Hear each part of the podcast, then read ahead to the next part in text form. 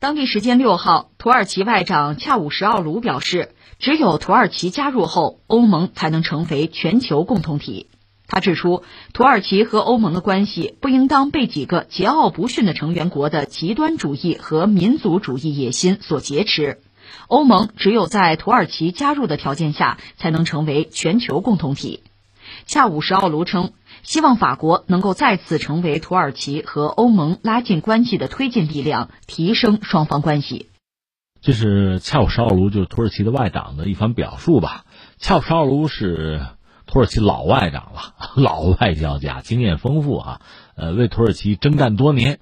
可以叫土耳其的外交速将了啊！那他讲这番话主要两个意思吧，一个就是说，其实你欧盟需要我土耳其，我一旦进入欧盟，欧盟就成为一个就世界级的全球性质的一个共同体。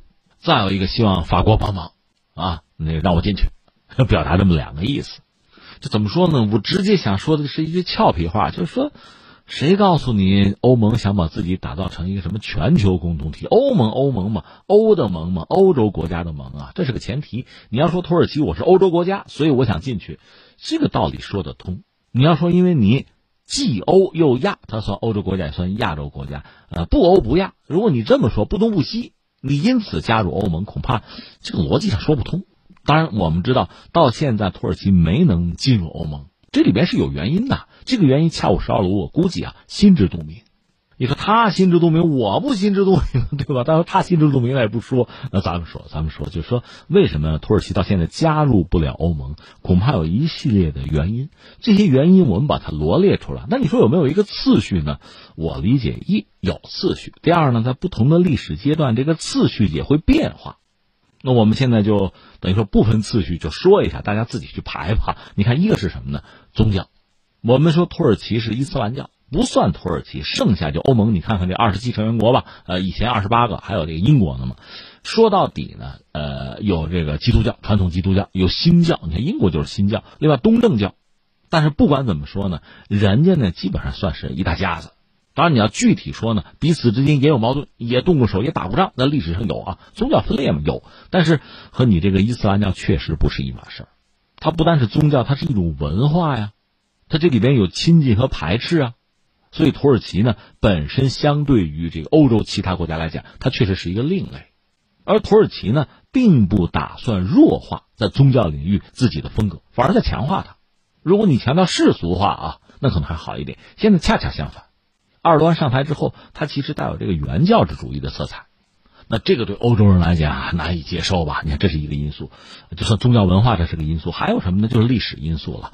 你看看土耳其在历史上和欧洲的关系不好，老打架了，对吧？奥斯曼土耳其嘛，即使到了近现代，和谁呢？和希腊也一直不睦。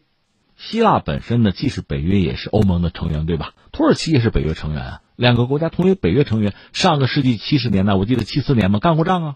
因为塞浦路斯问题嘛，土耳其搞了个北塞浦路斯土耳其共和国，全世界就他老哥一个承认。那实际上在北约内部，两个成员国打起来了，这分裂北约啊。如果你加入欧盟，那你想，希腊肯定不干呢，肯定旧事重提啊。他一进来就有矛盾，这是一个。呃，除了这个历史的原因啊，它其实也是现实的问题，领土纠纷嘛。还有一个涉及到人。人权啊、人种的问题，因为奥斯曼土耳其嘛，他不是传统的欧洲人，而且土耳其只有说到历史上，你看所谓亚美尼亚大屠杀，包括现在他对库尔德人的所作所为，这些东西，你要从欧洲人的角度讲，他确实有一个人权的问题。按这个标准，土耳其是不合格呀。那你要把他拉进来，连欧盟都要承担很大的道义上的这个压力。另外还有什么呢？还有很现实的问题，就涉及到经济利益。土耳其呢？如果从人口讲，仅次于德国吧，八千多万人口。如果他真的进入欧盟啊，那你想这八千万人，理论上可以在欧洲国家，就欧盟国家里边，那找工作吧，人口流动吧，那是一个巨大的冲击。它块头大，包括像乌克兰，为什么欧盟也不愿意接纳乌克兰呢？呃，别的不说，就它人口摆在这儿，一个巨大的冲击，很多小国受不了。你就业了，我怎么就业啊？对吧？那土耳其本身呢，它的经济有两面性。一方面呢，它确实是就是上个世纪七八十年代吧，一度经济表现是不错的。但是总的来说，它的经济状况在欧盟国家里都是发达国家嘛，比起来自己要差一点。当然也不是没有办法，你可以做假账嘛。你看希腊当天做假账进去的，高盛给做的账嘛。但是这个做账本身，你做第一次零，第二次我们可就就盯着你了。所以土耳其的经济状况还是值得商榷，是不是合格？另外，就算以前合格，现在也有问题。这几年他四处用兵，而且和美国人关系不睦啊。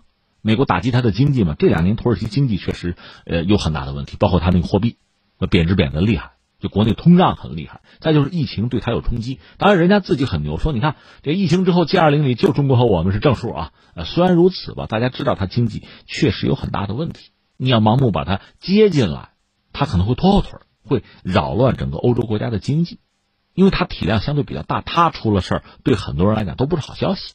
再有就是土耳其自身这些年的一些特点和表现，一个它政局其实不稳。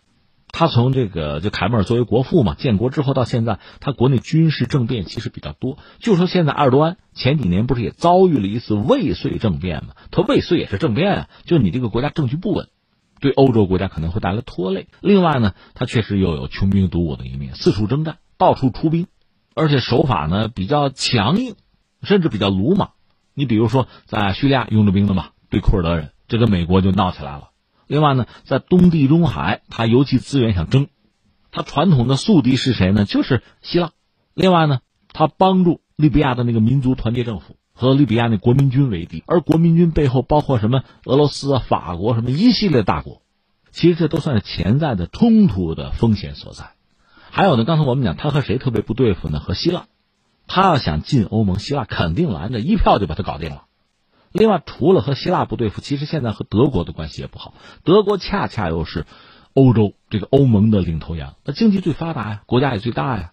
在历史上呢，德国和土耳其关系曾经不错。一战的时候算并肩作战过，那就不说了啊。就说二战结束以后，欧洲百废待兴，大量的土耳其移民呢，双重国籍吧，也到欧洲，特别到德国帮助重建这个国家，关系一度不错。但是最近这些年，特别埃尔多安上台之后，他的一系列做法。欧洲，特别是德国人是不认同的，就积累了很多的矛盾和问题。所以最后我们可以总结一句是什么呢？如果土耳其加入欧盟，对土耳其会有特别多的好处。要不他也不着急，对吧？他既然愿意加入欧盟，必然是有很多的好处。但是翻回来，之所以欧盟不愿意接纳他，那肯定是两方面的问题。一个是什么呢？接纳他我没有什么得意，没什么好处。另外，我接纳他我麻烦不断，麻烦更多。就刚才我们罗列了这么多，就是双方的这个问题啊。可能成为矛盾冲突的这些点，我们看到了不少。所以你看，你接纳他没什么好处，有那么多的问题，那我接纳他干什么？而土耳其呢，想加入欧盟，自然有很多的好处，但是就因为刚才我们罗列的这些东西，他不太可能进去。其实他也看得很清楚这一点。那除非什么呢？除非发生巨大的就格局和背景的变化。你比如土耳其是北约成员，他之所以进入北约，一开始大家也不愿意接纳他，后来因为有个苏联嘛。这共同的敌人，共同的对手。另外，土耳其地理位置，就地缘政治格局里面那个位置确实很重要，所以捏着鼻子也得要，就要了它。所以，除非大格局、大背景发生变化，比如说欧洲和土耳其有了共同的近在咫尺、迫在眉睫的敌人和威胁，这个威胁眼前你能看到的就俄罗斯吗？除非是这样，否则怎么可能走近？再就是，当欧盟真正的需要土耳其，在经贸上或者其他什么领域。你说能源吗？能源那还不如需要俄罗斯呢。俄罗斯怎么也得算个欧洲国家，因为它的重心在欧洲嘛。它比土耳其更欧洲啊。其实欧盟如果真把俄罗斯能够纳入进来，那倒也是个大手笔啊。但是你想，不太可能。那至于土耳其，那可能性就更小了吧。所以我们说，塔五十二卢呢，只是希望法国帮这个忙，把自己的姿态表一表。但是他心里也清楚，进去的可能性几乎为零。所以他也想很多别的办法，你比如说我们讲过哈，在这个伊斯兰国家里面，他得算伊斯兰国家嘛。他虽然不是阿拉伯人，但是他支持阿拉伯人，包括巴勒斯坦人建国。他对美国、对以色列各种批评，这显然是要把自己塑造成一个就伊斯兰世界的大国领袖啊，带头大哥呀。他有这样的一个愿望。只不过在这个圈子里，就算他做到了带头大哥，那也并不意味着在经贸上会怎么样。而他进入欧盟，在经贸上确实会有实际的利益的，只不过他进不去。